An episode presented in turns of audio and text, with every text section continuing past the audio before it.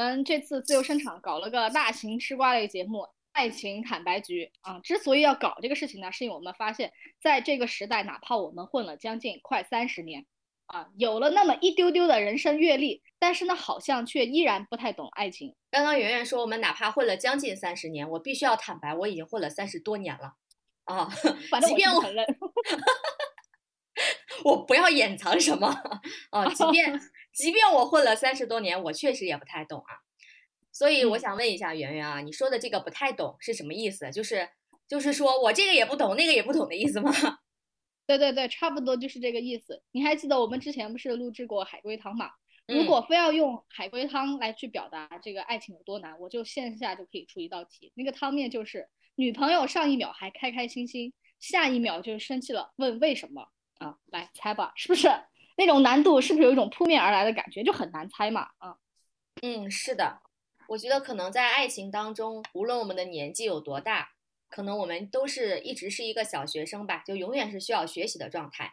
那我们这一期的爱情嗯坦白局呢，主要是想来聊一聊我们各自在亲密关系中经历过的那些困境。嗯，当然了，为了让这些困境更有说服力和可信度嘛，我们是不是就得增加一下样本数量啊和质量？因此这一期呢，我们节目请到了三位嘉宾参与录制，下面就请嘉宾来给我们打个招呼吧。那个喝威士忌的，赶紧来打招呼了。哦，我是第一个。Hello 啊，大家好，今天是第一次参加圆圆的节目，我是一直在嗯恋爱中的天秤座益达姐姐。欢迎欢迎欢迎，这是我最好的朋友，没有之一啊。下一位，Hello，大家好，我是《火影忍者》忠实粉丝，权力游戏 QQ 群二群群主，苍兰诀全剧守护者，花江湖之不良人形象推广大使，宇智波坦格利安不良人，东方青葱。我是一个狮子座，大家叫我聪哥就可以。现在正在恋爱中，刚刚你是念了一段自己写的文案吗？这么中二的吗？感觉跟你来到了说很聪哥中二直播间。啊 嗯，丢丢，大家好，我就是只有一丢丢人生经验的那个丢丢啊。本节目运用工具人啊，大家好，我又来了啊。我是呃水瓶座，性别目前是男性，目前处在单身阶段啊。我是一个嗯闷骚的水瓶座。那现在呢也补充一下我跟静静的信息，我呢是双子座啊，现在是已婚，我是圆圆 是吗？啊。就这么匆忙的补充？呃，可以。对呀、我是静静，我是单身天蝎座，难搞的天蝎座。嗯，确实有点难搞啊。刚刚听完大家的自我介绍，我感觉真的是五花八门，让我突嗯然期待起我们这一期的节目来了，对吧？嗯，因为在这一期嗯节目当中，其实我们找找的这个人群啊，还是蛮综合的啊，因为我们有主嗯播、有嘉宾、有男生、有女生，而且我们五个全部都是不同的星座啊、关键是嗯我们还有单身的、恋爱中的、已婚的，基本是集齐了婚恋当中的各种阶段。今天我们这一期节目呢，就要就亲密关系中不同阶段的困境来聊一聊我们最最真实和热乎的体验。对，反正都是一手材料嘛，肯定是有的聊的。刚刚既然说聊到亲密关系当中的困境，那么第一个困境肯定就是我们如何进入到一段亲密关系当中。说人话呢，就是脱单，对吧？我想先问一问在场的单身人士静静和丢丢一个问题啊，就是现阶段的你们会渴望爱情吗？静静先说吧，好不好？啊、我觉得静静要说实话的，因为静静本来就是一个很 real 的人。嗯我在现阶段的生活当中呢，我其实是几乎不太会考虑爱情这件事情的。而嗯且呢，因为因为我现在嘛，身边肯定会有人给我来相亲嘛，对吧？然后，嗯，甚至有一段时间是络绎不绝，但是我基本都一一拒绝了。所以我现在的阶段就是单身一身轻，我应该不会主动去提说你来给我介绍对象这样的事情。就是单身且快乐，但是呢，也不会说特别把爱情这件事情作为一项计划列入到人生当中，是是这个状态吗？对呀，对呀，因为我感觉好像嗯爱情是计划不来的吧。我一般遇到爱嗯情就是一个偶然的现象，嗯不能像计划。如果他来了，你也会毫不犹豫的去迎接他吗？是的，经理就是个看感觉的人。啊，丢丢呢？丢丢呢？啊、我现在目前来说还是处于一个单身的状态，然后我目前还是比较享受现在这个生活状态的，大部分时间是这嗯样的。但是怎么说呢？对于爱情的渴望，这种属于人身体本身的这种生理机能，你是没有办法给给给它抑制下去的。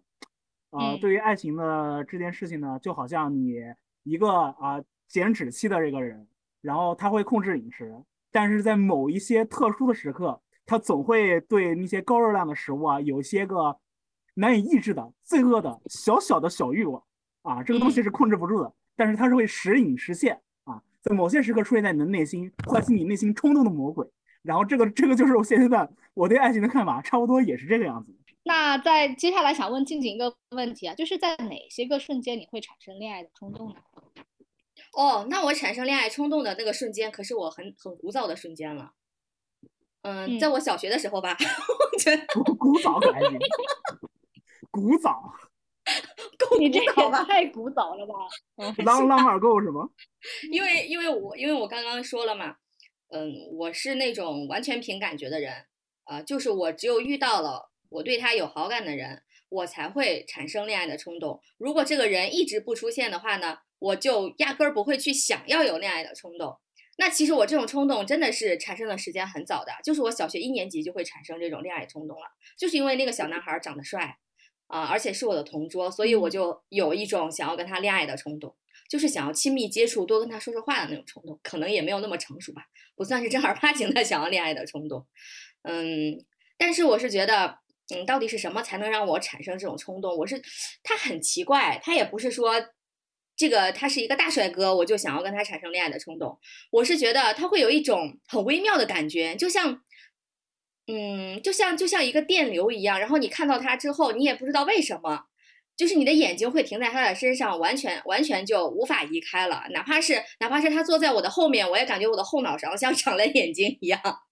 就比如说，如果这个人离我近一点，或者说他在我后面，上课的时候，我嗯甚至都会把我自己的身体，呃，往后倾斜一下，就是会斜对角的去上课，而不是正儿八经的 端坐着往前去靠老去看老师的黑板。所以我是觉得，嗯，真的是蛮小的，而且而且我我很确定，这应该就是一种爱情的冲动。所以所以我自己一一向都是有一个观点，就是说爱情它是不分年龄的。啊，任何时间段嗯都有可能产生爱情的冲动，只不过它是有的人早，有的人晚而已，它都是很正常的一个啊心理上的冲动。嗯有一个问题，我也想问丢丢和静静，就是当你们单身的时候，有没有尝试过相亲？你们对相亲是怎么看的呢？我尝试过相亲，而且我感觉我去尝试相亲是因为，呃，我身边的人，或者是说这个社会上到了我们这个年龄已经工作的人，大概率都会相亲，所以我在模仿他们。我说，我就觉得如果按照社会公序良俗该相亲了，所以我就觉得我应该相亲了。嗯，我之前是尝试过一两次相亲，就是在刚工作的时候，嗯，我觉得感觉就还好吧，因为我是那种无论跟谁聊天都能聊得到一起的那种人，但是我聊着聊着就会发现还挺没意思的。如果你跟这个人，嗯、聊了一段时间，然后私下一见面，哎，没有一点动心的感觉，因为我好好像还没有尝试过那种日久生情的感觉，嗯，嗯，所以如果我看第一眼看到这个人我不动心的话，其实我很难再跟他往男女朋友这个方向去相处下去的。我可能跟他做朋友的几率会大一点，所以我会觉得好像相亲是不是也没太有意思。而且我是觉得越到越到工作年头长啊，就是刚一两年的时候，大家会说啊，那你们俩就做做朋友吧，啊，如果没有相成的话，大多认识个多认识一个人也不错。但是后来我会觉得相亲的这种目的性啊，会越来越强。到后面大家就会直接说，哦，这个人是哪个城市的，他有没有户口，有没有房，有没有车啊，在哪里工作？我感觉这个人的条件还是跟你蛮匹配的，然后你们两个就去相亲吧。当他说出这句话的时候，其实我的内心是有点排斥的，就等于说越往后我越排斥，我就会觉得，好嗯像那个人也变成了一个放在货架上待销售的一个商品，就商品属性太嗯强了。然后我自己就虽然我没有告诉别人我的条件吧，我自己的条件和我想要的条件，但是我当看到他们的自我介绍，或者他们想要说哦，我想要找一个很贤淑的女人，或者我想要找一个很善良啊，可以相夫教子的女人，我看到这些标签的时候，其实我的内心也是很排斥，所以我是很不喜欢把人当做商品进行售卖的那种感觉的。就在提出条件的那一刹那，我感觉我就自动的往后退一步了，所以我我越往后面就越会对相亲有一种排斥的感觉。我我之后几乎就不再怎么相亲了，包括近几年，现在我妈比如说我的朋友给我介绍相亲对象，我就会直接拒绝掉了。我就说哦，目前我还不太想谈恋爱啊，所以如果是。如果是别人想要想要了解我，我说我也不会浪费别人的时间了，你让他们赶紧去找他们的幸福去吧。我现在好像这个这个欲望还没有那么强烈，所以我我至今是还没有没有再相过亲，就近几年都已经没有相过亲了，就单身的非常纯粹，连个暧昧对象都没有的那种纯粹。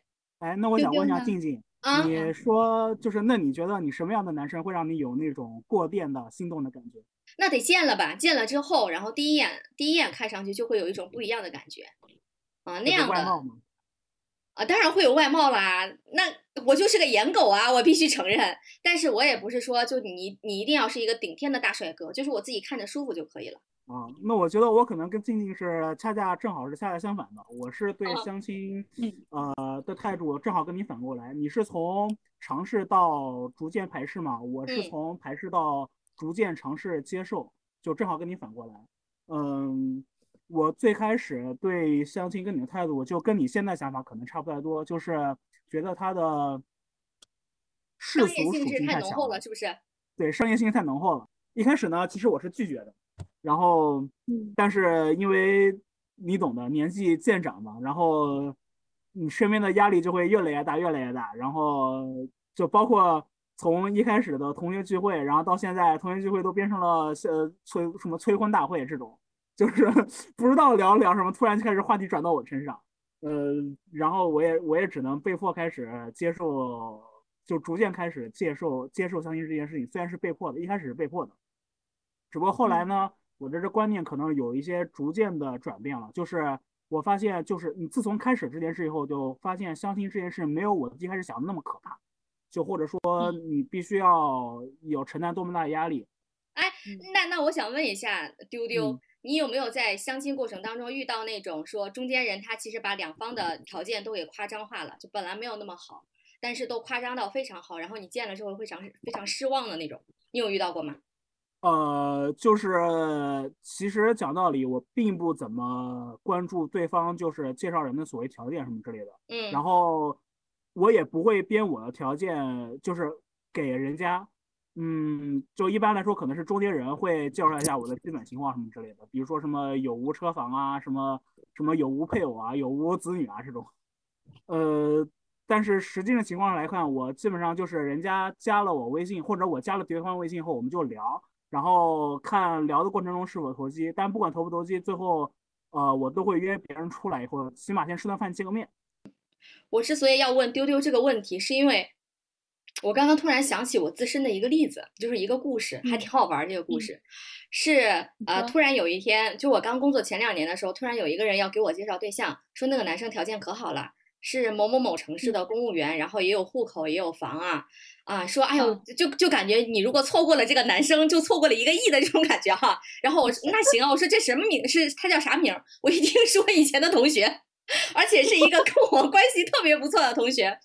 然后呢，最奇葩的就是他给我介绍的这个男生还是我闺蜜的前男友，就 什么什么乱七八糟的事情啊，都搞在了一起。然后我说哇，我说这个男生条件这么好啊，于是我就给那个男生，我们两个就我我就给他赶紧打了个电话，我说天哪，你条件这么好啊，都已经在某某城市都买房了是不是？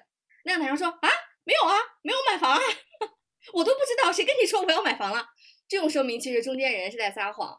啊，就是，就其实我给他打这个电话的时候，我们两个刚开始谁也没有说话，我们两个就一直在那儿一起大笑，我觉得给我们两个相亲这件事这件事情真的是太荒诞了。就是中间人可能有时候为了承担嘛，对不对？就是会可能会对某些情况做一些夸大其词，甚至编出一些虚假信息。嗯，但是具体的可能还是大家要呃见了面以后聊天以后，呃，才能知道对方确切是个什么是个什么样的人。所以，呃，如果有收听我们节目的听众，在相亲的时候一定要擦亮自己的双眼，不要上当受骗哟。那我想问一下丢丢跟那个静静，你觉得在相亲一上来就会把条件就说的特别清楚吗？还是其实也不会，就只是说大家先聊个天儿之类的？我觉得相亲啊，就是如果是正儿八经的嗯相亲的话，他会，你中间人会把双方的最关键的优质条件都给亮出来的，因为这个就是你在相亲市场上竞争的核心竞争力了，最大优势。哦，所以他一定会先介绍你最好的东西的，就用这些硬性条件先吸引别人过来加加你的联系方式，嗯，然后才能把相亲给推进下去嘛。所以我觉得说，哎，你们两个就先做个朋友或者怎么样，我觉得可能是同辈同辈介绍对象嗯的时候惯用手法吧。但是如果是长辈的话，肯定不会用这种方法，就一定让你冲着相亲过去的。啊，我同意。就是一般情况下，你在和相亲对象聊天的时候，可能就刚认识的话，并不会聊这些过于现实的话题，就是可能直接聊一些风花雪月、看看天、看看地这样东东西。但是你除非是你跟他的关系已经深入进展到了某一个阶段，你们可以聊这话题了以后，然后可能才会比较多的去聊一些现实层面的东西。我是觉得在相亲相亲的前提就是双方都对对方的硬性条件是可以接受的，如果不接嗯受的话，应该都不会同意去加这个联系方式的。啊、就只有双方条件较为匹配的情况之下，才会进到见面或者是联系这样的下下一个环节当中。但是也不排除说啊，因为这个人给我介绍，他跟我关系很好，我给他个面子这样的一个情况啊。但是我一般是不会这样做的。我现在就是，我如果是有一些地方不太满意，或者我不太不太想谈恋爱，我就会直接跟我跟我介绍的人说啊，而且我一定会说是我自己的原因，我不会说是别人的原因，我就直接不加，就是谁的时间都不要浪费。我其实是一个很不想被人情绑架的一个人，因为有的时候。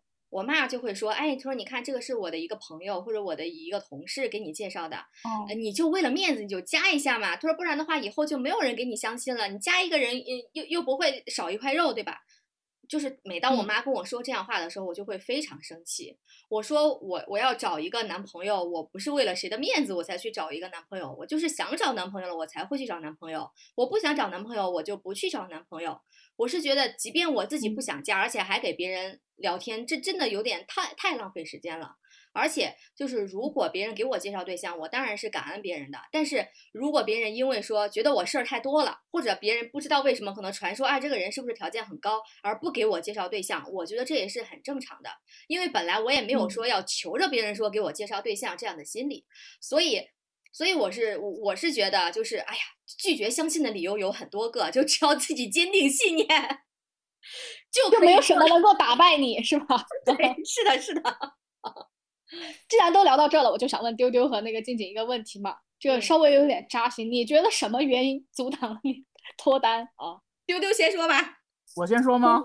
我我觉得目前为止阻止我脱单的原因，可能最大的原因在于我相亲相的不够多啊，嗯，就是 你相亲的对象的样本数量不够大，这样我就导致我没有办法找出我唯一的解，我人生中唯一的解。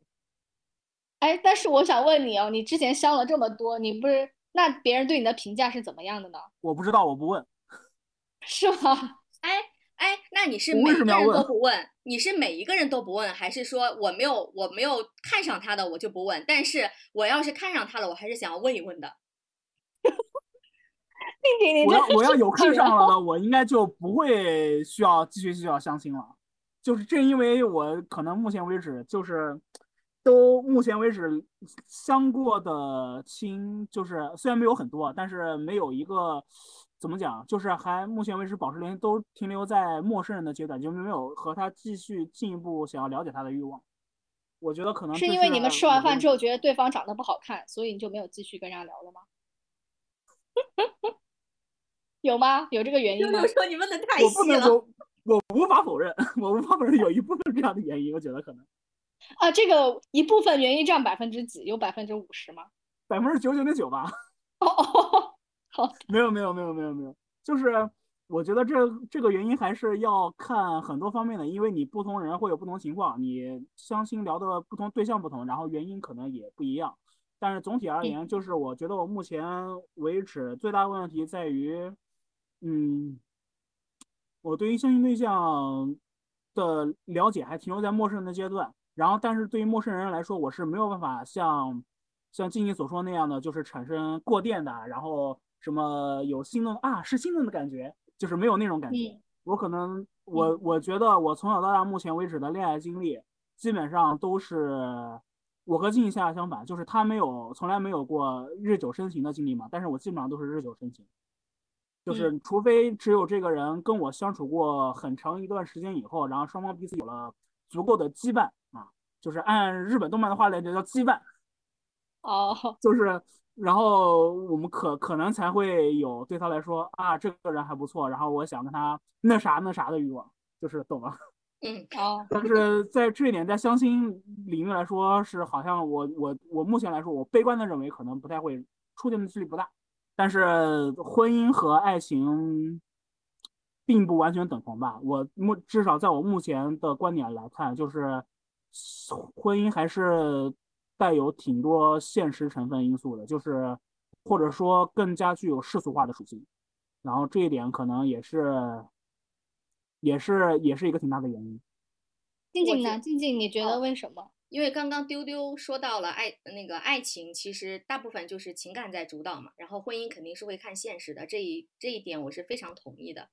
因为嗯我是回想啊，其实我小的时候谈恋爱肯定就是就是只看感觉，但是我也会发现，在我工作以后是在变得越来越现实的，就是也可以说是变得越来越物质的。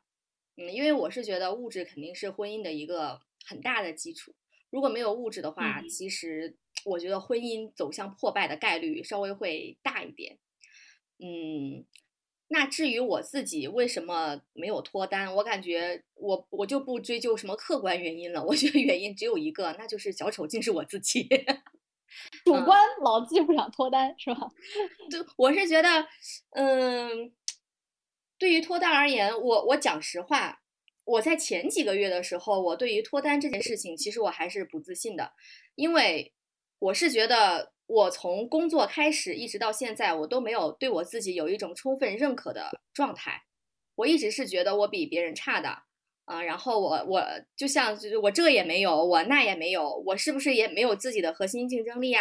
那我的经济基础够不够呀？啊，我能不能稳定的去赚到钱呀之类的？我会想的非常非常多，所以想的越多，我就越会发现自己的缺点越多，于是我就会觉得好像我自己谁也配不上啊，所以这才造就了我脱单啊，可以说这是我脱单的根本原因。但是我觉得经过了几个月，然后也冷静了，感觉自己的心境上也有成长了，我会发现好像我我不再自卑了。我已经充分接受我自己，而且我开始自信了，因为我重新的把把自己所有的经历都梳理了一遍，然后觉得哎，好像自己还是有一些能力的，然后一二三四五给列了出来，自己性格上也是有优势的，然后又列了出来。呃，我会觉得我现在的状态，嗯，虽然我是单身，我也不会刻意去求说你给我介绍对象，我马上就要结婚。但是我现在脱单就是属于一种自我认可，然后啊、呃敞开自己的心啊、去准备好迎接一段新的恋情的状态啊。所以我嗯现在就是属于佛系脱单，就就佛系找对象的状态，已经不是那种自卑然后封闭拒绝找对象的状态了。嗯，对，就是虽然他这两种状态都是脱单，我感觉前前后还是有一些不一样啊，但是就很开嗯心、啊，一直都是很开心的状态啊。啊，我觉得静嗯静现在这个状态还是挺好的，我挺羡慕的。讲实话，就是啊你起码还保持着自己的一些个，就是你你还是挺有原则，你不像我，我已经麻木了。就是谁给我介绍对象，我就说来来来来来加加加加，就是已经已经躺平了。我是觉得你是有脱单的欲望的，你是这个愿望很强烈，我是很佛系。我其实要没有那么我觉得，你们俩佛系在不同的阶段，他是佛系的妥协了接受别人对他发出的这种邀约，你是说你你的佛系是这件事情我就看淡，他该来的时候自然会来。你你俩是佛系的完全不同的，就是在不同的阶段，嗯哦，我觉我觉得嗯我们在这个单身这个阶段聊的还是挺多的，因为从单身还聊到了一些相亲的问题，对吧？已经不是纯粹单身，是单身以及准备追求爱情的阶段了哈。无论是爱情还是还是还是婚姻啊，嗯。然后呢，嗯我我听了一下自己和丢丢的发言，啊，尤其是我嗯自己的发言，我是个自恋的人。哦 打扰了。呃，我是让我我觉得让我充分的去了解到说，呃，每个人的单身其实都是有原因的，可能有的人他是外部原因啊，客观因素会多一些，有的人可能他的那个呃最大的坎儿就是自己的心，比如说就是前段时间的我，对吧？嗯，我呃，我觉得无论是什么样的原因，这都说明了一个问题，就是我们想要进入到一段亲密关系中呢，其实是需要勇气的，也是需要缘分的，也就是我们所说的天时地利人和。但是呢，嗯，说白了，缘分和感觉这种东西，你说谁能说得准呢？对吧？它确实就太玄妙了，很难掌控了。嗯，哪怕是我们有幸遇到了一个人，让我们很怦怦然心动了，然后也顺利的进入到恋爱过程当中了，我们在过程中其实也会发现，呃，这个恋爱呀，也是会出很多的幺蛾子的，很有可能前期是非常甜蜜的，后来就会慢慢的不欢而散，对吧？那聊到了这个嗯问题呢，其实我们就可以进入我们下面的第二个阶段了，也就是说，嗯我们要进入到恋爱的阶段了。恋爱中的阶段，无论是相亲恋爱还是自由恋爱，它都会有一个这样的阶段，而且它是一个婚前必不可少的阶段。嗯嗯，那在这个阶段当中呢，其实我们多多少少都会遇到一些所谓的相爱容易相处难的这样的一个困境。那么呢，在啊下面的讨论当中呢，先问一下益达姐姐和聪哥啊，其他人也可以说啊，在一段嗯感情当中呢，你们是上头的速度更快一点，还是下头的速度更快一点呢？请抢答上头的！速度快。哇塞，这个是这个是纯粹正儿八经的抢答。嗯，如果不是相亲的话，是自由恋爱的话，就是上头的速度会很快。然后你总要一开始总是很有憧憬，很爽吧？你要慢慢的才会发现它的缺点，然后下头就会比较慢嘛。因为你下头的瞬，呃，下头那个过程，你也是在一点点的权衡，对不对？嗯嗯，那我想问一下伊达姐姐，你上头最快的有多快？上头最快的有多快？嗯，就一见钟情吧。哇塞，好羡慕！你哦！可能不是说嗯一见钟钟很久的情，但是嗯感觉就是第一眼决定的，对不对？啊，那你跟我说一下你上头的感觉具体是啥样的感觉呗？上头的第一感觉肯定就是，虽然即使我还不认识这个人，但是我的心里面的想法就是，哇，他要是我的男朋友就好了。哦，真的吗？我的妈呀！然后这种感觉呢，可能有一半的概率会实现，有一半就不了了之了。哦，那那你觉得什么情况下会实现？就是你看一眼这个人说，嗯，我们两个之后有故事。那当然是要有机会了，你要有机会跟他在一起，跟他相处。你可不可以讲一个，呃，你对一个人比较上头，比如说在公共场所，在地铁上，你你遇到了一个你很很上头的人，你会主动的要他的联系方式吗？哦，你说在地铁上这么公共的场合，地铁上上头吗？我想问这人上怎么上头的？这个不会是被地铁挤了吗突？然上头，会不会要他的联系方式？让啊，这个倒是不会的。不会吗？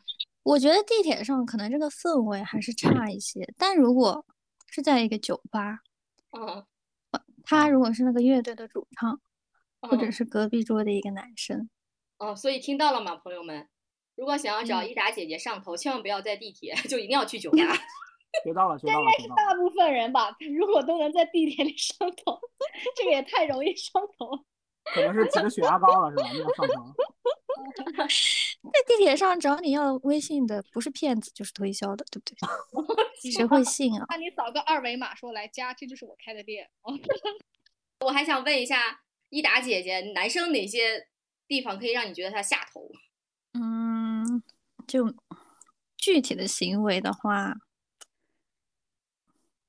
比如说和，哎，我觉得也不好说，我觉得都是对比出来的，要么就是跟前男友这个点比比不好，要么就是跟新人比，比不过新人就会下头。哇，就是你的频率很快是吗？你的频率快吗？也不快啊，就也有谈了两三年的，也有两三个月的，嗯，就是要看就看新人上上榜的速度。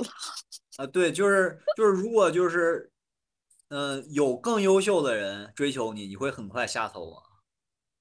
会啊会啊，这是肯定的呀，啊千万不能有对比，啊，一有对比，哎，真的是。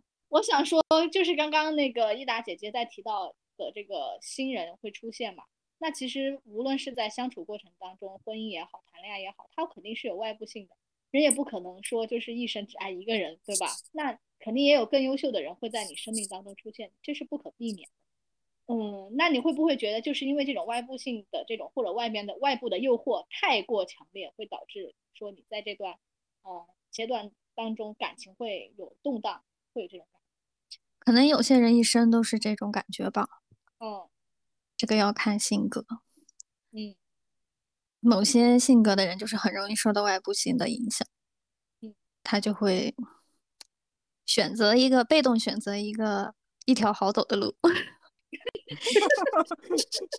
然后有些人呢，就比较执着于觉得这些事情好麻烦，他可能觉得啊，那我爱那么多人，还不如爱一个人，比较省心省事，我可以把精力放在其他的地方，就是自己内心的定力会比较强，就看性格吧。呃，我还想问一个问题啊，刚刚既然聊到了上头这个问题，那我们就再进一步的往下走啊，啊、那如果是我们喜欢上一个人了，就是对他上头了，是不是下面就要开始暧昧啊、追求啊，然后热恋呀，到磨合呀，啊、可能还会分手啊，最后一个阶段。那在前面的这四到五个阶段里面，我想问一下，嗯，益达姐姐和聪哥，别人也可以回答啊。那你们是最享受爱情的哪一个阶段的？为啥呢？聪哥先说吧。我我现在是比较享受这个磨合期，啊，你享受磨合期，那你也太与众对对对不同了，你独树一帜啊！对对对真，的，为啥觉得你多少是有一点受虐，还是我也觉得是不是有受虐倾向？我最有点有点儿有点个磨合期。儿受虐倾向，嗯。啊嗯，就是就是因就是因为啥呢？就是因为在你的追求期和暧昧期的时候，其实大致都一样，就是在磨合期的时候才能展现出大家不一样。就是说你对这个人喜爱有多少，是看你能承受他多少。你说的这个说前面暧昧期、追求期、热恋期都是一样，你是指的哪些地方一样呢？就是这这些期就是都是属于比较开心的阶段嘛。嗯就比如说，呃，大家有相同的爱好啊，然后一块儿去出去玩儿啊，然后一嗯块儿学习啊，进步啊。只有当这个出现分歧了，思想上出现分歧了，那这个时候才会显显示出不一样，就是每个人的想法不同啊，然后生活上价值观的一些冲突啊。我现在是比较享受这个阶段，啊，就是说这个人，对这个人嗯能不能帮助你进步，或者说你能不能帮助他进步，你能不能改变这个人，他能不能来改变我？但是在在我们一般人的印象当中，磨合期其实是一个出现矛盾特别多且非常折磨人的时期。那你却把这个当成是一个享受，你你是怎么去捋这个说我我一定要把它当成享受的这样的一个思想，就是这这个观念的呢？还是说你以前你一直是这样，还是说经历了某一些事情之后你变成了这样哦，不是，以前以前肯定不是，以前就是一到磨合期就分手了，啊？就根本就不 经历这个阶段。不能磨合，只要磨合就但是现走不了。哎，对对对，磨合不了。但是嗯现在经历这个阶段，也是可能因为自身思想上一比较成熟了，然后年龄也比较大了，然后就是说，到哎，了是吗？对对，体会到了能不能，就是自己能不能改变一下自己固有的想法。那我也想问你一个问题，你之所以会觉得说，呃，是因为磨合期给你带来的感觉不一样，所以你会觉得会享受这个阶段，那会在这个对方的这种不同的人，会让你会觉得说，嗯，是因为这个人我才愿意跟你进入磨合期，会有这个会会会，嗯，会不是所有的人你都愿意跟他经历磨合期。对对对对对对对，刚有的人吧，就是不想扛造，就是刚磨我一会儿我就要撤了，是吧？呃对，我觉得是不是还是因为不够那么喜欢啊？就是可能就是荷尔呃蒙下头了。其实就是其实每一个都是每一个就是谈恋爱嘛，就每一个刚开始肯定都非常喜欢，嗯，但是经历了这个磨合期之后，就就像那个益达姐姐说的一样，就是经历了这个期间之后，你就你对他的分数会越来越低，然后最后没有办法不得已脱离了。就我我比较我比较不一样的是，我只有一分和一百分，哇，没有那你很中间的这个极端啊，朋友，你很像天蝎啊座呀对，没有中间的这个分数段，我要不然就是好好好好，要不然就是一百分，要不然就是一分，我不会给你去减分什么的，要减就全减。哇，嗯那你太牛了，嗯，你果然很别致啊！很别致。这是我 遇到的第一个说，哎，我磨合期最享受，且我只有一分和一百分的人。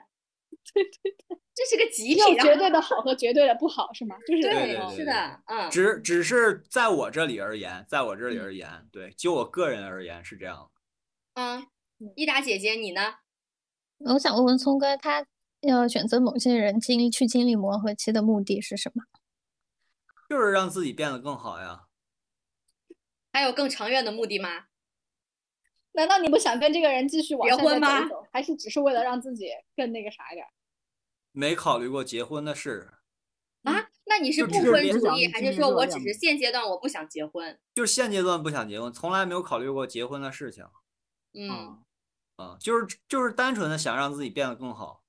我而且我而且我是非常有那种就是领导主义者的思维，就我不光想让我好，我也想让你好。问聪哥为什么要去谈恋爱？为了进步。为了进步，为了大家有福同享，就是对对对，哎，那你的那你的女朋友会接受说，哎，我们两个谈恋爱就是就不考虑结婚，我们两个就是为了更好才去谈恋爱，她她能接受你的这种想法吗？接受接受，她甚至比我还强烈。啊，是吗？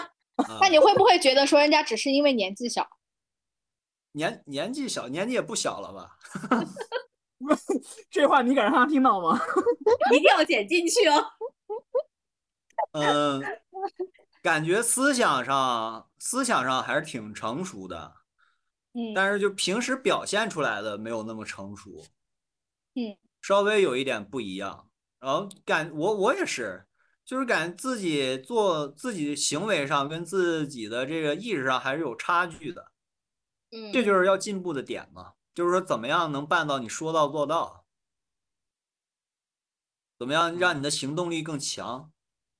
嗯，我觉得挺别致的一点就是，聪哥，你和你对象可能有个类似的价价值观念，然后你然后你俩还彼此认可，我觉得这也挺特殊的，也算一种双我觉得这就是向奔赴。真的运气好啊，就才能遇到这样的人。我又磕到了，我再一次磕到了。对，就我感觉就是只，我感觉就只有这样的人才能让我进入磨合期吧，要不然根本就无法磨合，磨合不了。嗯，嗯，嗯，那我们也问一下那个益达姐姐，就是在暧昧期、追求期、热恋期、磨合期，你最享受哪个阶段？你和聪哥的选择会不会不太一样？我应该跟聪哥是完全相反的人吧，哦，就是比较享受暧昧期各种美好的状态，然后就是暧昧期，你对对方的期望不会很高，对不对？只要有给一个眼神，就会心花怒放的。然后，如果是走到后面磨合期的话，就觉得就是一种有一点消耗，虽然也可能像聪哥说的，会会得到一些成长和提高，但我总觉得是消耗是要大于自己的收获的。嗯，如果迫不得已一定要走到这个阶段，我可能自己就自动开启节能模式，节能模式，就能认错的我就认，能让步的我就让，我会尽量少跟他起冲突。但是，一旦有更、更、更轻松、更好的选择出现，那可能就嗯不会再跟他继续这个磨合期了。那你的这种行为，他能看穿，说其实你就在已经在凑合，或者已经在物色新的人选了吗？开启糊弄学模式是吗？看段位吧，段位高的人嘛，就看看破不嗯说破；段位低一点的，那就糊弄糊弄，对吧？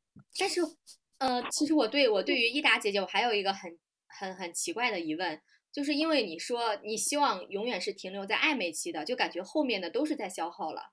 那你难道是觉得追求期和热恋期也都是在消耗吗？追求期和热恋期啊，嗯，如果是我追求别人的话，哎，那我觉得挺消耗的。那你觉热得别人恋，嗯，别人追求你呢？你觉得消耗不？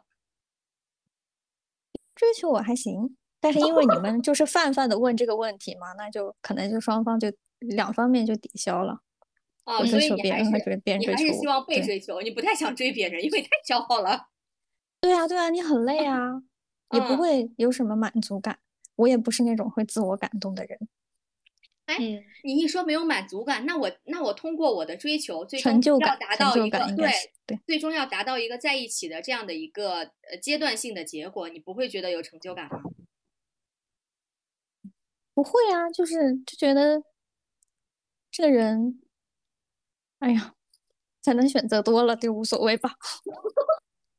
我觉得可能对于益达姐姐来说，就是追的人太多，我只用让别人去示意他，让他来追我，不要让我太主动就可以了，是吧？说的我好是的是的嗯，就是好嫉妒啊能不动的时候就不要动，能坐着就就不要站着，能躺着就不要让我坐着，就是这样。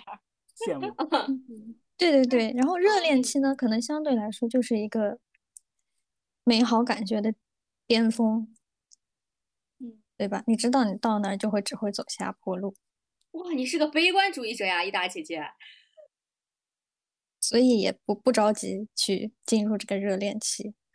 嗯，暧昧的时候，偶尔你来我往的，对吧？然后大家又自由又又有一点小确定，然后就很爽。但是但是不可能是一直停留在这个时期了。对呀、只不过你非要让我选，那我就肯定会选这个时期。哎，那我想问你一下，你在你之前的恋爱经验当中，你有没有做过一些就很实际的事情？我就是要拖长追求期，我就不让他进入热恋期。你有这样的经历吗？没有没有，不会的，这个都嗯很顺其自然的。哦，就是没有如果真要去拖的话，就感觉嗯就不好了吧？应该。对呀、就感觉还挺不真诚的，是吧？嗯嗯嗯。那既然我们刚刚聊到那个磨合期了嘛，所以我们就想继续往下问一下啊。其实磨合期当中，我们看到对方的更多的已经不是优点了，已经是缺点了。那当对方的缺点都慢慢的暴露出来之后，你对对方的喜欢的程度会随着他缺点暴露的越来越多而下降吗？还是说，哎，他缺点暴露也没有关系，我还是会对他进行包容和妥协的？当你面对某些缺点的时候，是当你是看是哪些人在你心中的位置是什么，就是这很简单，就是体现出一个爱嘛，就是好好比是你的父母，你父母看你很多缺点，但是他对你的爱不会少呀。我能忍受的，我就忍受。给你十秒钟说出你女朋友现在三个缺点来。三个缺点爱哭，哦，然后特冷暴力，然后再一个就是好像就这俩，其他没有了。哦，哇，那你女朋友太完美了啊反正在我心目当中是这样的，对，啊！她嗯，冷暴力你也可以接受，呃，这个怎么怎么说呢？就是可能是他的一种方式，但是我我我是要让他明白，我实际上是接受不了这个事情的，但是是因为你我才接受这个事情。我要让你慢慢转变这个思想，有事情咱们要去沟通，你不要不说话，在那自己一个人生闷气。我感觉就是这是一个，就就像那个益达姐说，这是一个很消耗精力的事情，你要让他慢慢明白这个事情。慢慢明白你是一个什么心意，你在面对事情的时候想怎么样去解决，然后他的这种解决方式是不太可取的。嗯，我我觉得这种冷暴力的现象可能在呃还在恋爱模式里面可能还挺经常出现的，也确实嗯。是如春红所说，是一件很消耗别人的精力的事情，因为你需要猜，我不知道我做错了什么。嗯，你觉得为你是女朋友身上现在的哪一点就是特别抓你，让你觉得说就她了？就是我们两个价值观特别一样，就是嗯。对以后的畅想啊、未来啊，然后所想要的这种生活环境啊，嗯包括目标啊，都很一致。嗯啊，但是啊，有有一点，他他有一点非常不喜欢我的人，就嗯跟那个益达姐一样，他他还喜欢非常文艺的人，他还喜欢什么乐队主唱。你不文艺吗？会摄影，你你这你挺文艺的不文艺啊？你还不啊，文艺？不行不行，他非常喜欢音乐，他总 diss 我唱歌跑调，不会音乐。对对对对对，这是他这是他现在对？对，这是他比较看不上我的一点。那说明你还有其他方面对他的吸引力远远超过了你不会唱歌这啊，一对对对，个小小的就是我也很我也很明白我自身的弱点在哪里，我在他那里有很多，在他那里有什么条件是不足的。嗯，嗯，一达姐姐呢？聪哥这么包容了，你呢？我怎么在变相像给一达姐姐压力？我嗯，可我觉得应该是会下降吧，毕竟我之前谈的男朋友们都下降了，对吧？不是没有道理。男朋友们不下降，为什么会没有道理没有没有一个上升的呀，就 那就是那个益达姐，你在恋爱中一直是处于主导的，是吧？我是觉得没有啊没有啊，也有被甩的。哦啊，不是，我说在恋爱中不是最终的结果。恋爱中啊，嗯，你自己调整。你说的主导是什么？就是自己可以调整调整自己的感情，就是要是发现呃，可以控制自己的喜欢程度，是吗？节奏那我不行，那我主导不了的，我很被动的。但是可以可以控制自己喜欢他的程度吧。你是怎么控制的？这个好神奇哦。这好神奇啊！会不会你觉得在一段感情当中，其实会开启防御机制，就是怕自己太受伤害，然后就是会降低期待值，会有这种。会啊会啊，但是一但是一开始还是还是百分之百投入的，一开始都是勇敢的给，但是可以就每次伤心一下就会往往后退一点。丽达姐姐，我想问你一下，就是那些让你好感度下降的雷点都有啥？就是你自己在这么多段感情最不能接受男生身上哪一点？比如说抠，或者是他就是邋邋遢遢，就是那种，就是这种的，是这个意思吗？弟弟，你想问的是？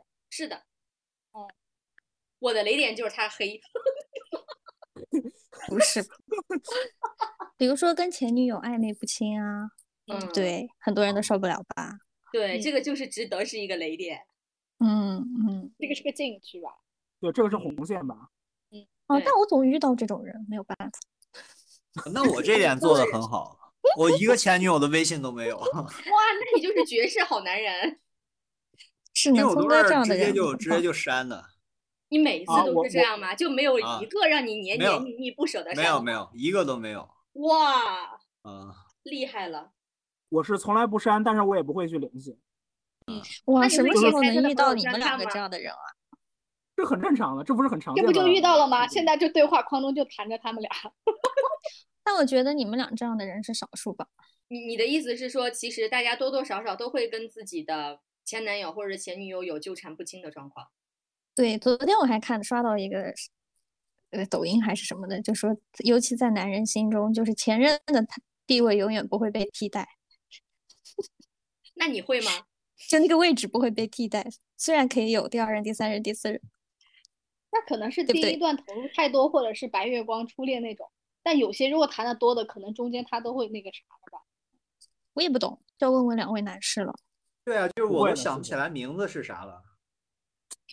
学到了，学到了，学到了，满分。那你可真行。你是哎，你是实话实 说，聪哥，还是说因为我有女朋友，我的求生欲不是不是很强，我不是才这样回不是，聪哥肯定是所有名字都想不起来了，然后统一都叫都叫宝贝。统称宝贝是吗？不是我，我在我在恋爱中不不会叫这种昵称，我我叫我们家都是叫什么他的名字，然后后面加什么总，以表示我对他的尊敬。哦，嗯，可以可以。那他怎么称呼你啊？他叫怎么称呼都有，他说不他对我出口的称呼千奇 百怪话到嘴。边说不出哦口。他说不出口了 突？然感觉有几个想说出口，有点不好意思。对对对对，不太好说出口。哦，太多了，那我问聪哥一个问题啊，就是当你对象不开心了，你会不会主动去哄他？如果当你女朋友不开心的程度很高或者很难哄的时候，一次哄不好，两次还哄不好，你还会继续吗？呃，会继续，但是就是我这人比较脾气比较急，就是我哄着哄着，可能就把我自己也哄生气了。反过来要他们哄你是吧？对，但是我但是我生气了呢，我我也依然在哄他。我说我就是是那种态度很严厉了。我说为什么要生气啊？又发生这什么了？不叫哄吗？哄他，你这是在责备哄吗和教这个育上，好吧真的？是，你这个压抑力太强了。是到最后就是已经你已经就是感觉没有办法丧失。耐心。对对对，失去耐心了。你说你要但是你一直再哄不好，我就要丧失理智了。对，但是我一直在执着的做这件事情。嗯哎丢丢呢？丢丢你会怎么办呢？因为丢丢和聪哥好像两个非常不同性格的人。我基本上是属于会采取冷处理的方式，就是比如说，呃，可能察觉到，比如说对方情绪呃有点不太对劲啦，然后可能会象礼貌性的问一下，就是 象征礼性貌性的问问一下，是象征性的问一下是吧？你要不要跟我聊一聊？真真情实感的象征性问一下。然后，但是你如果喉咙不好的话，我可能会就是安心的走开，然后比如说给彼此一段时间，然后学就就可能是几个小时，或者是下午，或者是什么时候，然后再再再找个由头，然后重新搭上话这样子。就是我可能会比较，我不会持续持续发问，因为持续发问有可能会最后倒霉的是我自己。激化矛盾是吧？嗯，对对对对对，就是他会跟你说你怎么老问，你烦不烦？我都说了没有对事情。对对对，是的，但是我觉得从女生的角度来说，好像女生是更吃聪哥狮子座的这一套，而不是丢丢水水瓶座的这一套。虽然表面上狮子座是会去凶那个女生，但是这也给了那个女生发泄的机会。啊，像水瓶座这样的，你就会把那个女生憋死，真的就很难受有的时。候我就发现这个女生啊，她生气，她嗯不是因为别，她就是有情绪，她就是想骂你，你得给她这个机会才行。对对，你要给她机会骂你。对而且我觉得女生有的时候要的是一个态度，就是我生气了，你就是要来哄我，你不能给我冷着，你冷着的话肯定是不行。女生会更生气，嗯她表面上说啊我不嗯生气，我不生气，其实内心可生气了。啊，内心是快来哄我，意思就是你怎么还不来哄我赶紧来呀我骂骂你。对，其实就是你吵个架一天的事儿，你冷处理的话，他可能记你一个星期。对，难还要办怪就而关键的是，在冷静期间，他会自己各种脑补场景啊，对对对对，各种那个，对对，各种非议，我天，对，然后脑补到你是不是不爱我了？你可能是外面有人 要分手，然后这个事情就闹大了。你自己演一出大戏，戏精。对，就是最好是不要有隔夜仇，我会嗯宁愿热处理，不要冷处理。嗯，伊达姐姐呢？如果你对象生气了，你觉得你会哄他吗？还是爱谁谁给给姐一边去？嗯？对，反过来男生也是会生气的，也是会想要人哄。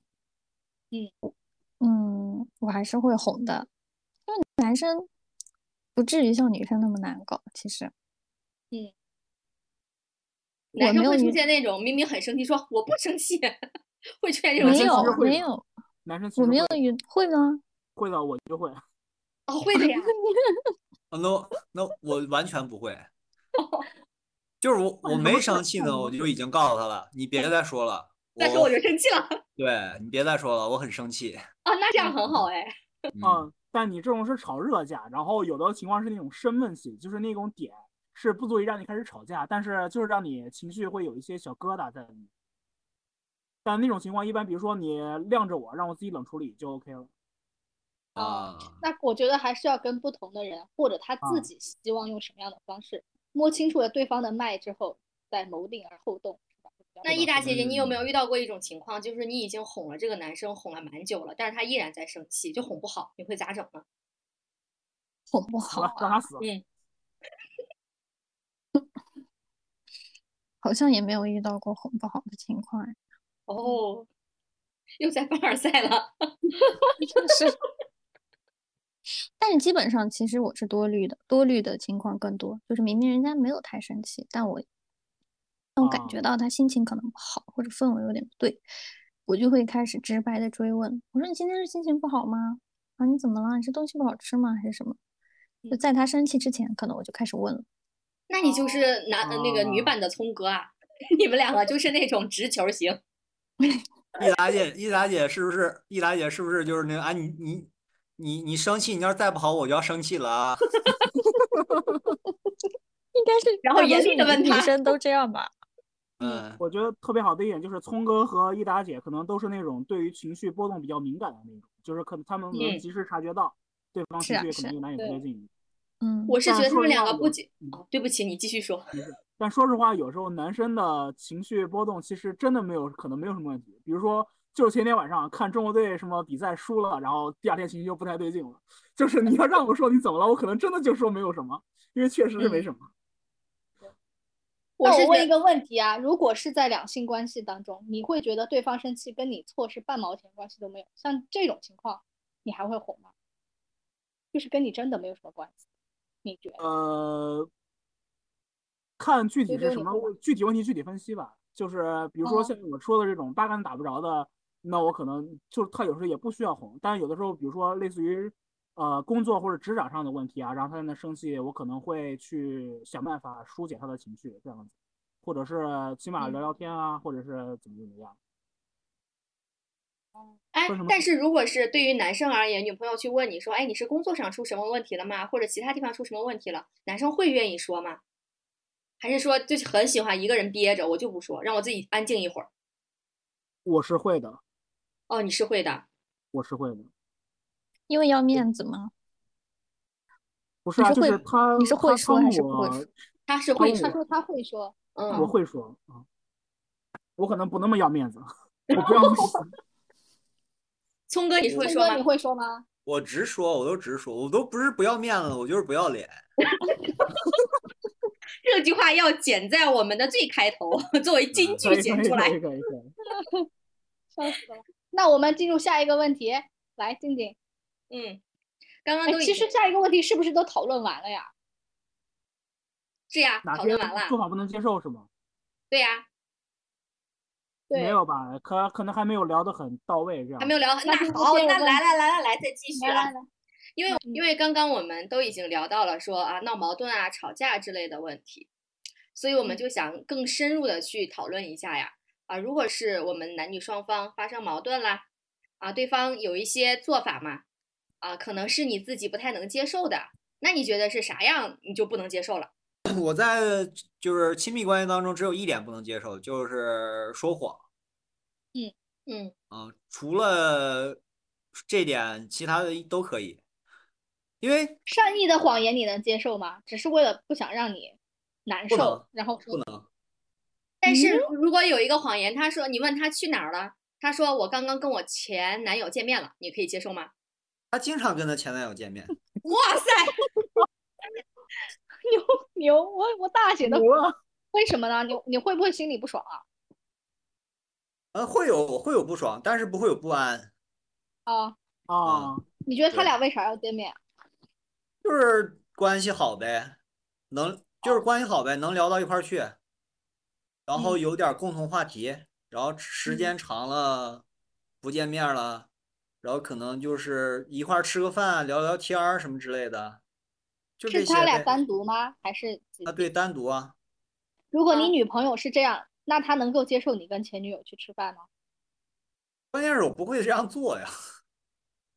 哦，我以为他是大型双标现场，然后他可以去吃，但是他他应该不能接受，他不能接受，那还是有点女生应该都不能接受，但是我我是可以接受的，就是我就是不能接受你跟我说谎，就是你可以去，我我可以去，我还支持你去，那你太牛了！我的妈呀，格局，格局格局两个字打在你的脑门上。对啊，就是就是我支持你们有共同话题，你们能在事业上一块儿就是有探讨性，你们可以嗯见面可以聊，但是你得跟我说啊，嗯嗯，但是不是那种说你天天捧着手机在那跟他聊天儿，是有什么事嗯情啊，比如说什么的，你们可以一块儿去聊啊，一块儿说，见面吃饭都没问题。那你不能说天天捧着手机在那跟他聊天儿，那不行。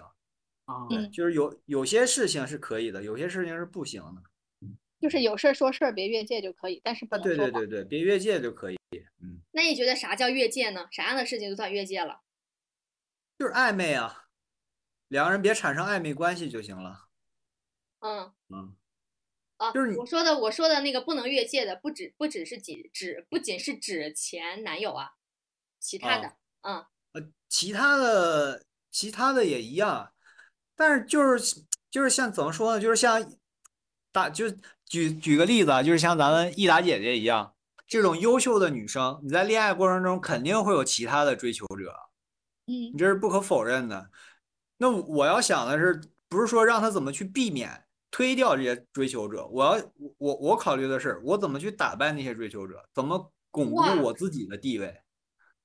嗯格局你是个让他大狮子，觉得，对，嗯就是我就是要让他觉得那些人都不如我，你可以见他们无所谓，但是他们不如我。那狮子座该死的胜负我就是要做上山里的王，哎，对哦野生动物的王。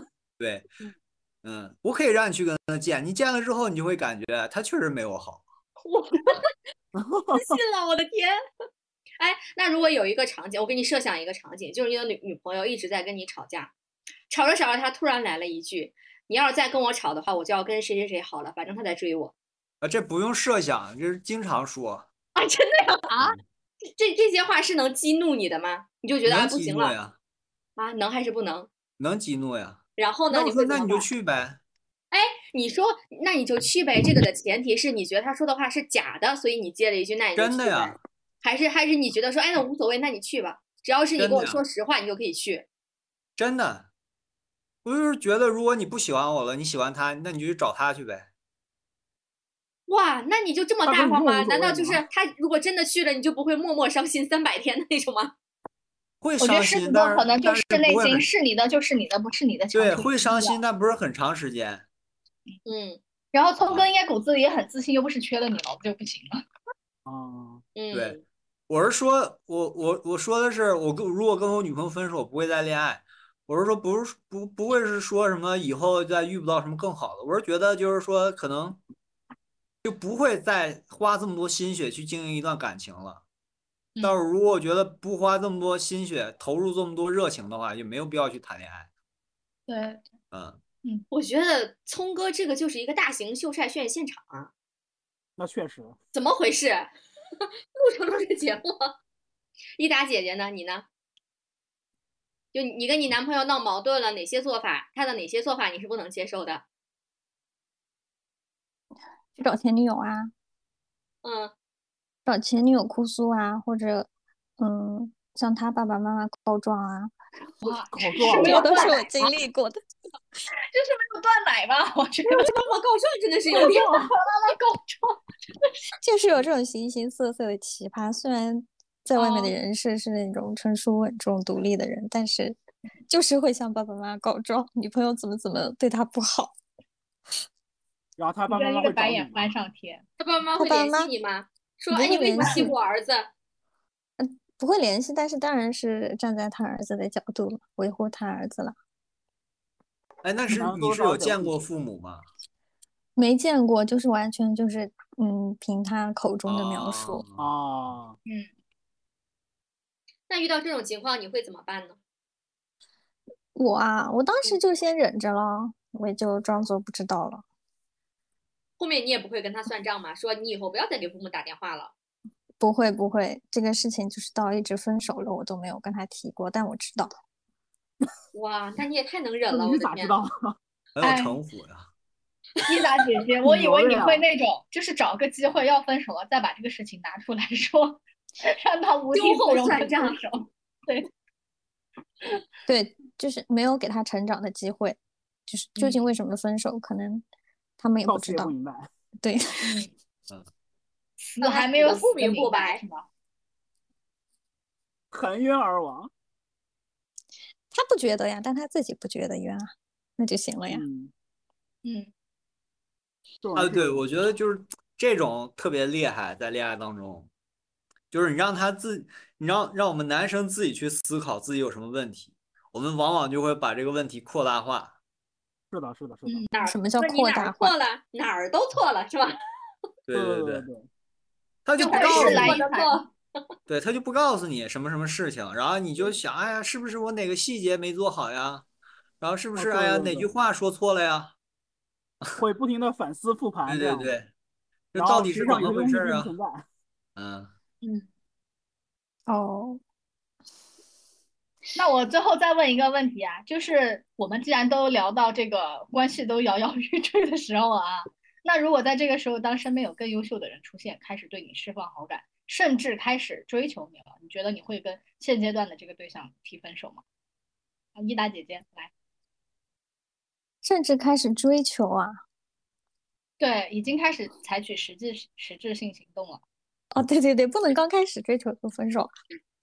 看他本身实力是怎么样，然后付出多少，自己喜不对你。对你一开始一一开始不是太太能了解他吗，你也是嗯要在跟两个人相处的时候，同时权衡和比较，你才会更有把握应该选谁吧。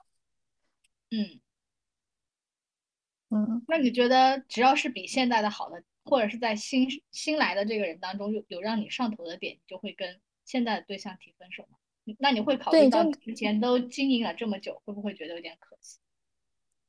可惜啊，我是从来不在乎我的付出的。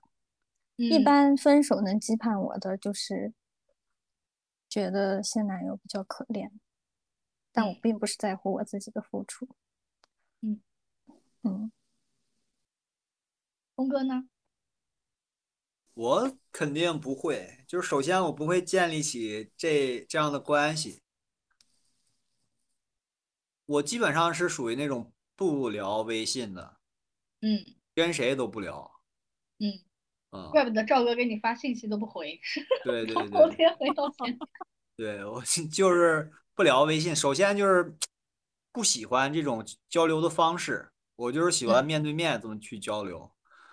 然后再一个就是我在一段感情当中是全身心投入的，就是可能容容不下容，就是就是我感觉就是首先这个事情很累，我没有那么多的心思再去考虑第二个人，再去再怎么去衡量啊，他比我女朋友优秀在哪里，然后我们俩如果在一起会比现在的环境有多好，然后会有什么样的成长，以后我们会怎么样，这些东西我都考虑不了，我只能考虑现状。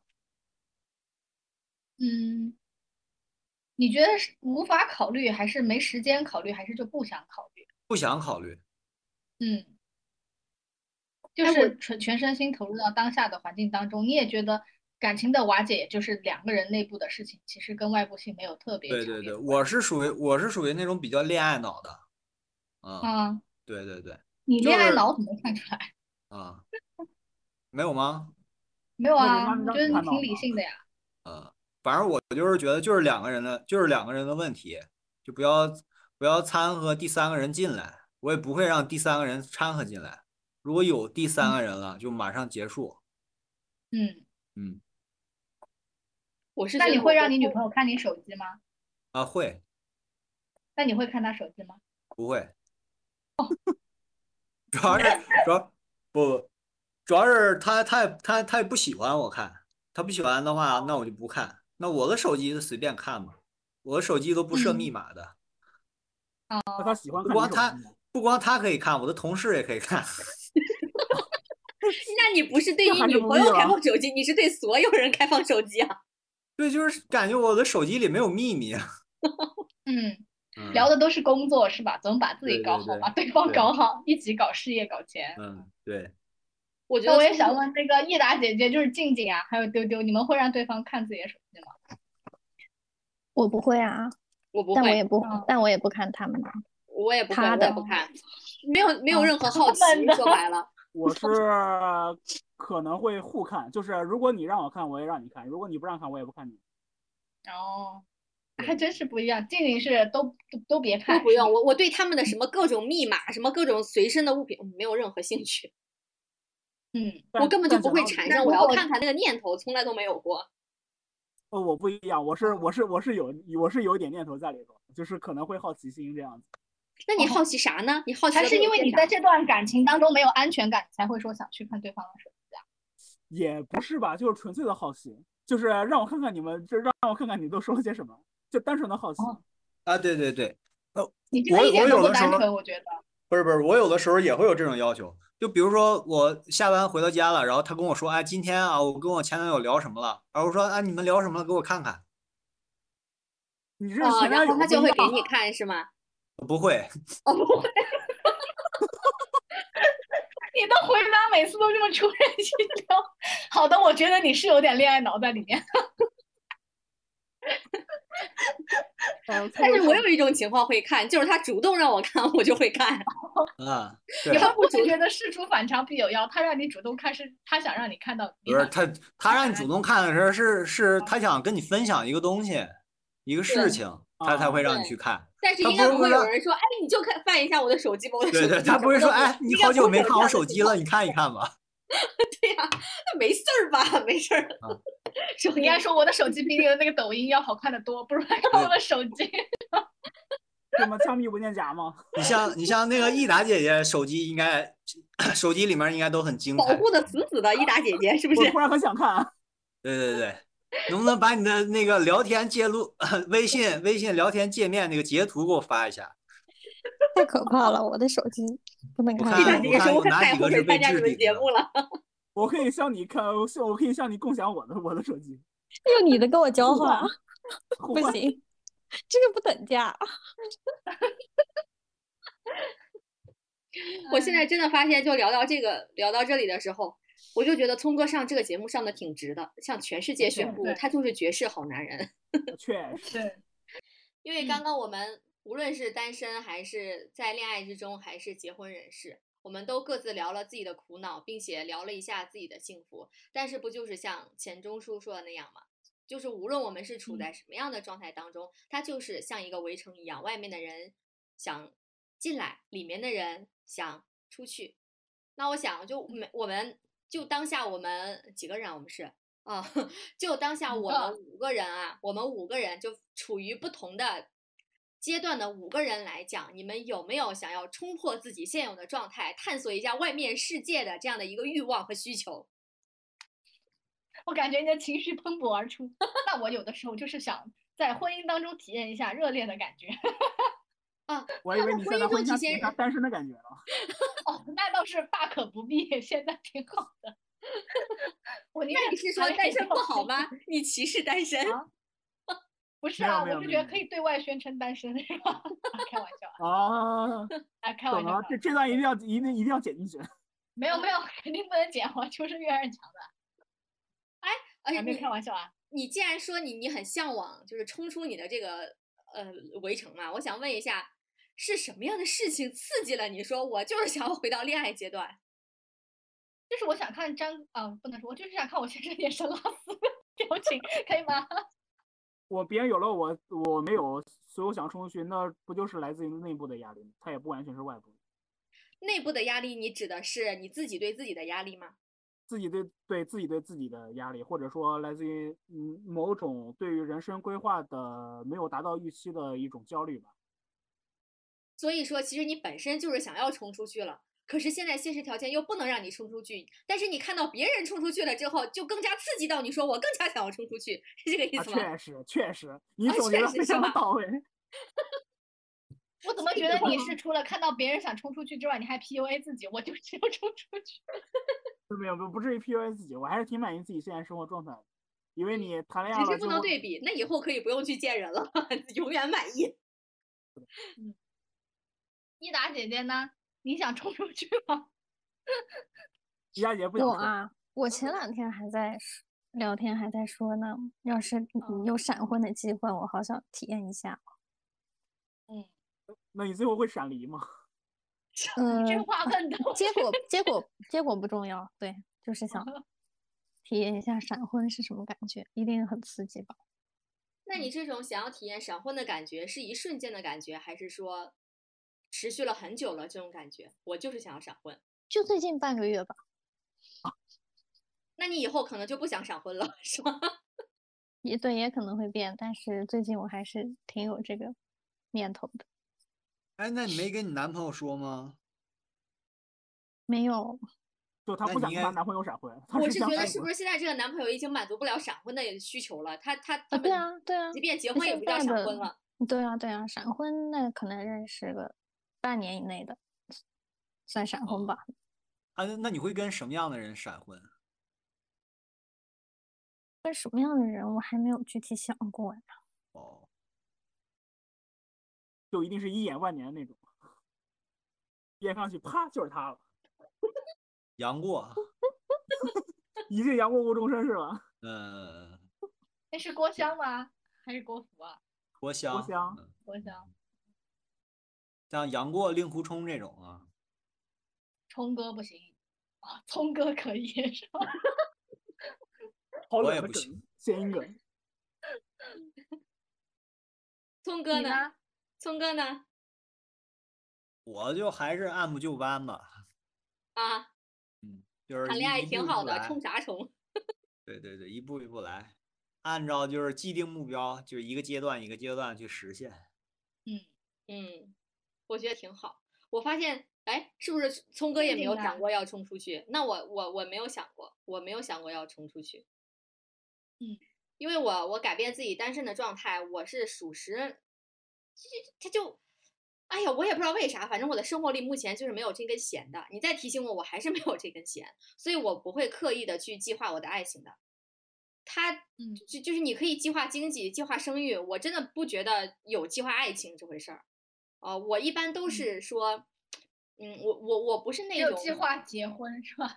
啊，对，计划结婚，计。但是没有办法计划爱情。因为我觉得我谈恋爱就是属于那种，呃，有有对的人了，有我觉得对的人了，我才会去谈恋爱。但是我从来不会说还没有遇到对的人的时候，我就去臆想一个对的人出来，然后我说啊，好想跟他谈恋爱。我这一生当中，我活到现在都没有出现过这样的一种情况，所以我就是一个很很随遇而安、很自洽的一个人。我是什么情况，我就接纳自己是什么情况了。我不会考虑那么多，我就是一种感觉，就是我我觉得我对于爱情就是一个感觉，没有什么夹杂了太多的就过多的什么理性啊或者什么什么因素都没有啊，我就是遇到喜欢的人了，我就是想谈恋爱了；我没有遇到喜欢的人，我就是不想谈恋爱。你谁说我也不会想谈恋爱，而且就是很执拗的一个人，就外界的因素也不会影响我，也不会说呃不会不会像丢丢同学那样，哎我我我我是很喜欢干嘛干嘛的，你看旁边的人都已经有了，我没有，啊、他就会刺激到我，我不是，我好像从来我我从小就不是一个会很会羡慕别人的人，就是我对自己是一个很坚定，所以我就我我很难有产生冲出去的想法，没有，就围城围着就围着吧，城里挺好的，外面也不错，里边也不错，好 我就看我在哪儿了，我无论在外边里边，我都觉得挺好，嗯。那你会不会觉得你的爱情观稍微有一些理想化？就是我会觉得说，如果不接触更多的人，或者是如果仅凭着说爱情就是遇到那个人就出现了，但是如果不去嗯主动的话，会不会觉得那个人可能就是一直就迟迟不出现，怎么办？我没有刻意，因为我这个人本来就没有觉得说爱情这个东西一定是我生活的必需品。就如果我这一生我没有遇到，然后我也不谈恋爱了，我也是可以接受的啊、嗯我也不觉得说人生我就必须要结婚，必须是一生一世一双人，这种才是最幸福的状态。没有，我是觉得就自己开心才是最幸福的状态。但是万一我遇到了一个人，就是命运赐予了我一个人，然后让我跟他谈恋爱，啊，他跟我说，哎，那我们就是只谈恋爱不结婚行不行？我觉得就是那也不一定不行啊，对吧？如果当时我觉得那两个人在一块儿挺开心，那不结婚那不结婚也行。他说那结婚行不行？我要是当时想结婚了，我觉得哎那结婚也行。所以我是一个很佛很佛的人，我对于这些从来都没有一些特别特别执念的去追求，没有。所以我就会觉得，我感觉我让我开心也很容易，但是前提是我谈恋爱要遇到喜欢的人，就是对的人，我才会去谈。啊，就就是这一期真的挺绝的，我会觉得说我嗯们五个人真的是聊出了不同的想法，而基本上每个问题是吧，大家的看法 都不是特别一样，我就会觉得说其嗯实真的都不一致，所以大家只能成为朋友。对呀，所以我听完之后我就觉得哦我活该单身，我就不至于，不至于，不至于我。活该结婚是吧？对呀，就是因为我自己不努力啊。不是不是，你总会遇到那个跟你一样的人。哎呀，我太感谢你这句话让我让我感动哭了，聪哥。不是，是是是啊真的。嗯，就看你怎么去发现他。也许他就在你嗯身边，也许就是你们没有深入的去探讨过。嗯，可能是吧，也许也是因为这个吧。但是我现在的确是我自己也是有原因，我也知道，因为的确太佛了，没有这个心嗯，不努力嗯，那自己没办法啊。嗯，但我会觉得说，无论我们身处围城之中，或者是就在这个围城里面待得很好，都不能否认说我们真的就是不一样的烟火，真的五个人五种活法，五种观念，真的啊。嗯但是我也想问大家一个问题啊，就是有没有想过，就说如果什么东西能够真正的支持我们去进入到一段亲密关系当中，然后去用心经营它，这种能力到底是什么？我我会想说，我为什么要聊能力，不去聊动力？因为在感情当中其实不缺乏动力，因为这个东西真的不稀奇。你遇到那个人是吧？静静，你之前说的就是那个 crush 的感觉，他可能就来啊了。，crush，多巴胺嗯这个东西，激素嘛，来得快，可能去的也快。所以动力这个东西其实没有说太多可以聊的，但是能力这个事情真的是值得去聊一聊的，因为我们要思考的就是说，当一段感情它来的时候，呃，激情褪去之后，只剩下一地鸡毛的时候，我们有能力去做些什么？说穿了，无论是谈恋爱也好啊，或者是情侣关系、伴侣关系，甚至是情人关系，我都会觉得说它只是亲密关系当中的一种外在表现形式。如果你去拆解掉这些单身恋爱或者婚姻当中遇到的鸡毛蒜皮的问题，那其实我们就能看到亲密关系的本质。它就是亲密关系在意的是什么？就是在意我们是否有爱的能力嘛。你到底会不会爱自己，然后你到底会不会去爱别人？这就是亲密关系当中我觉得值得大家深入去讨论的问题。因此呢，我也想问问大家，就是你觉得我在这段关系当中，无论是否进入过亲密关系，或者曾经进入到亲密关系当中，或者我就在这段关系当中，你觉得你是否有爱的能力呢？静静，你觉得呢？就是在爱自己方面，嗯，你先来吧，打个样。不用打样，我就随便说，随意。你刚刚一说，就是我们是不是曾经在亲密关系当中丢失自己？嗯，我本来没想到这件事情，我我会突然想起我我第一次谈恋爱的时候，我是完全丢失了自己的。曾经有一段时间，因为那段时间我们好像都已经讨论到未来这些事情了。他就说我未来想要定居在哪个城市，然后我就啊毕业了之后我就要工作了，因为当时呃我我想要考研的心一直是很强的。就哪怕是还没有到考研这个节点上的时候，我就都已经想好了，说我以后的规划是，呃，A、B、C 这种。但是当我遇到他之后，他向我说他的规划之后，我的规划就马上改变了，就要变得跟他一模一样，十头牛都拉不回来。我就宁愿放弃我自己想要做的事情，我也要跟他在一起。我会觉得那个时候我是真的不爱自己的，而且我已经没有自我了。所以我现在想想那段。我为什么一说出那段那段往事的时候，我内心甚至觉得自己挺不堪的，呃，我并没有觉得我我为别人付出或者怎么样会让我感到很骄傲，我只是觉得自己挺傻的。我是觉得，嗯，无论是无论是两个人还是一个人，就是坚定自己想要的这一点是非常重要的。嗯，但是我历经了十几年之后，呃，我我感觉我已经焕发成了一个全新的我。嗯，哪怕我是在单身的时候。我也觉得没有人爱我的时候，就是我身边没有所谓的男朋友啊，就是亲密关系的那种爱情关系的那种，没有人爱我。我觉得我也是一直在爱自己的。我觉得，嗯，爱自己这个定义是要先下好，因为我我是觉得不会有一个人是在任何环境、任何因素，就是全方位的每一点都会爱自己。我觉得这样的人应该也不会出现。这种爱自己，他爱的过于全面和绝对了。我是觉得，在自己在意的方面爱自己，在自己没有那么在意的方面去佛系一点，不让自己吃亏，这就已经叫爱自己了。那我现在之所以觉得，我现在，嗯，我我现在之所以觉得爱自己的原因，就是我最在意的就是自己的成长，自己能力的提升，自己情商的提升，嗯，这些对我而言是非常重要的。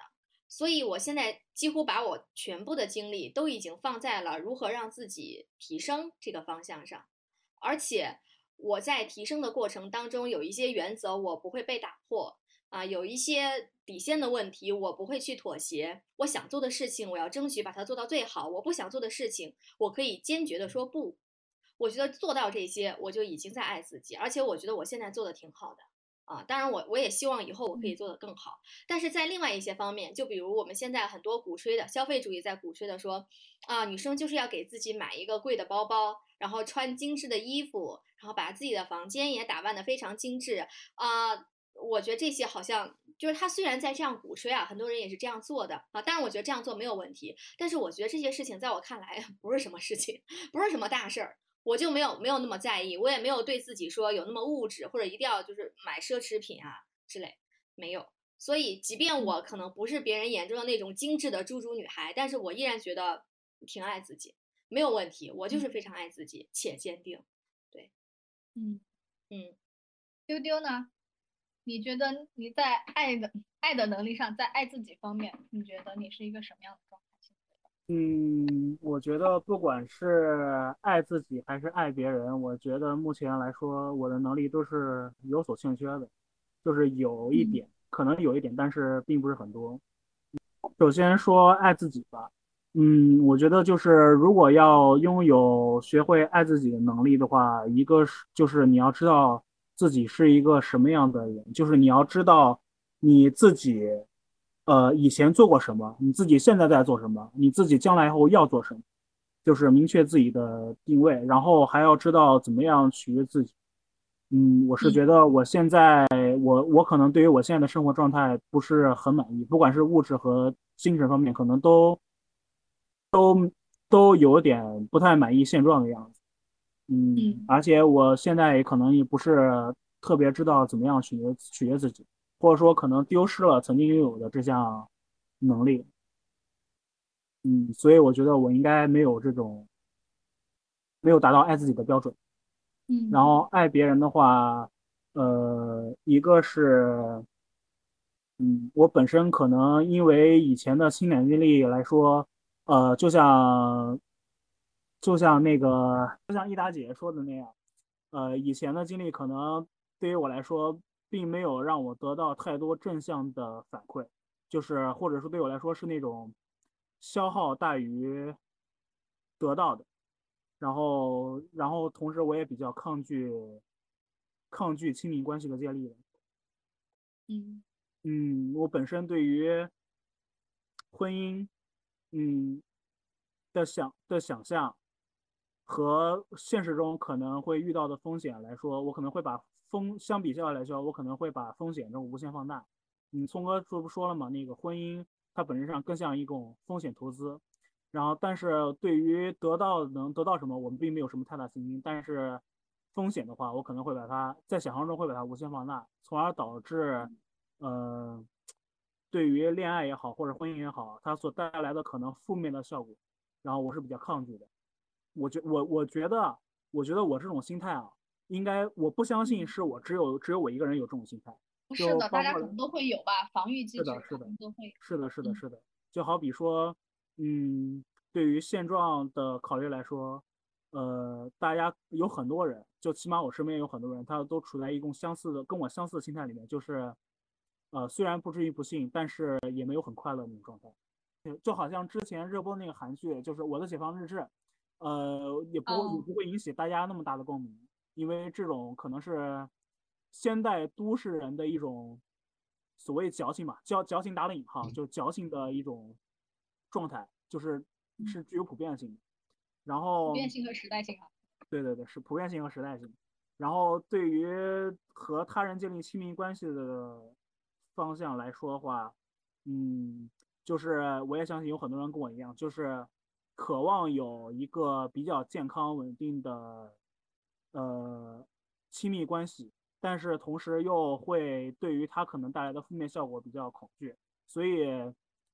所以这种心态，这种心态就反复拉扯，然后纠结下诞生的产物就是大家越来越喜欢磕 CP 了，就是把自己对爱情的美好幻想投资在他人的身上。所以为什么现在磕 CP 这么这么这么火是有原因的，这是一个社会学问题。都立了好几对了，但是自己还在单身是吧？对对对对对对对。那那个益达姐姐呢？你觉得你对自己爱的能力是怎么一个评价的？爱自己哈。嗯其实我也在想，你们这个爱自己的定义到底是什么？但我从听前两位嘉宾发言，就感觉可能大多数人，或者是你们现在说的恋爱中的这种爱自己，是偏向于实用主义的这种爱自己。就比如说自己的某方面的技能要加强啊，自己养活自己的技能啊，自己的情绪不被这个对方所掌控啊，就是比较偏向实用主义的爱自己。那还有一种是比较。偏向浪浪漫主义的爱自己，就像《月亮与六便士》里面的那个男出走的男主，我觉得他也是爱自己啊。嗯，所以是两种不同的、不同的类型吧。所以如果就实用主义这一方面来讲，那我跟我跟前两位的想法是差不多的。自己有自己独立一些，不管是精神还是物质，那就算是最最世俗、最世俗的爱自己了吧。嗯，我觉得这个大多数人都可以都可以领悟到，都可以去朝这个方向去努力吧。爱别人啊，就是那能用技巧就用技巧，这个省心省力，效率还高，对吧？但是 如果是真的是非技巧性的这种，那就不要爱的太用力，还是。聪哥呢？聪哥呢？来，我们最后的压轴，当当当当，聪哥来。做自己喜欢做的事吧，不管是爱自己也好，爱别人也好，就都是自己喜欢的事情嘛。嗯，都是出出发点都是发自于自己的内心。嗯，就这其实这个东西没有我没有过多要表达的，大概就是这个意思，就是尊尊重、遵从自己的内心就好了，那就是爱自己呗。嗯嗯嗯，然后也跟从爱别人，就是也从爱别人当中，更能体会到怎么样去爱自己。其实我认为我是爱别人胜过爱自己多一些。嗯那你觉得你是付出型人格？呃，我纯纯纯纯的，那比如说感情账户当中，相当于对方索取会多一点，你会付出会更多一点，而且其实你也对自己付出是很能接受的，或者你就很喜欢你付出的状态。对对，我是有些时候会觉得付出的人其实更更占主导关系。对对，我是不管他要不要，嗯反正我就得给你。你太霸总了。好霸总啊！今天我们吃鸡是吧？我不管你爱不爱吃鸡，姐哥就放这儿，你给我吃是吧？嗯 哎，嗯然后我是觉得说，在感情当中，其实要有爱的能力还是很重要的。如果我觉得我都没有办法去爱自己，我可能我就只有那么一丢丢的能力了，我没有办法会给予对方更多，可能给对方的体验也不是很好。然后包括我原来也会觉得说，哎呀，爱情这个事情。干就完了，是吧？就是丢丢的名言，干就完了，上就行了。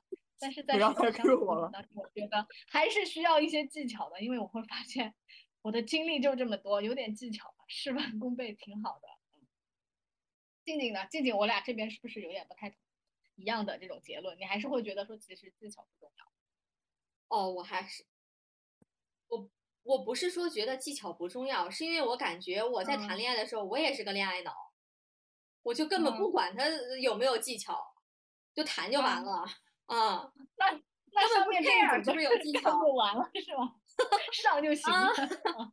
但是我感觉可能我比较幸运，也没有遇到过什么很奇葩或者怎么样，就是相处都还挺和睦的，大家互嗯需要互相包容的点也没有很多，然后就是真诚的做做自己，表里如一，然后大家都还是挺喜欢对方的，所以我并没有觉得说刻意要用一些什么技巧啊，我觉得这可能也是对其实你在关系当中都是以自己最真实的状态去展现的。对，是的，是的，我也会要求别人，你也要真实，我也要真实，不要两个人在那瞎矫情，在那儿作，没有必要。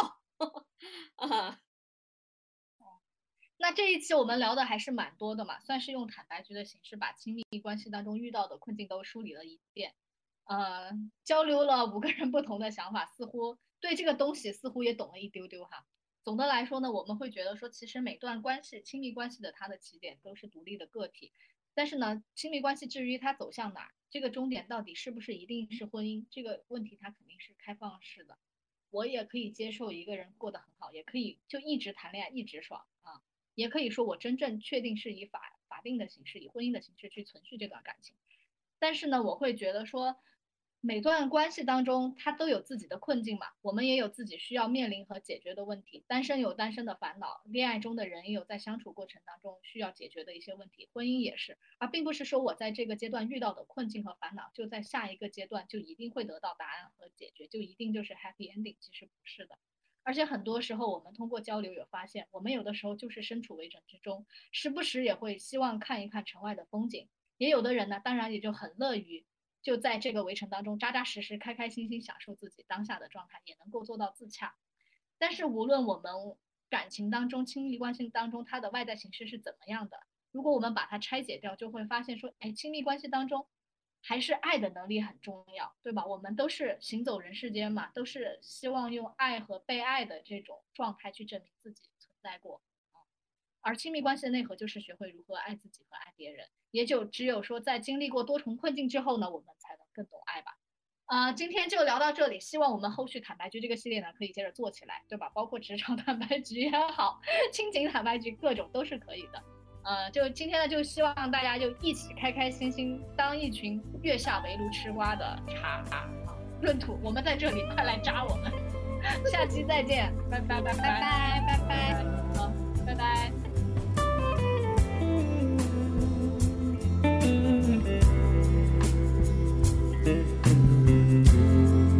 Magnolia, you sweet thing. You're driving me mad. I've gotta get back to you, babe. You're the best I ever had. You're the best I ever had.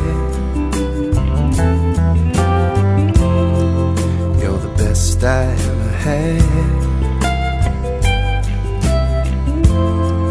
You're the best I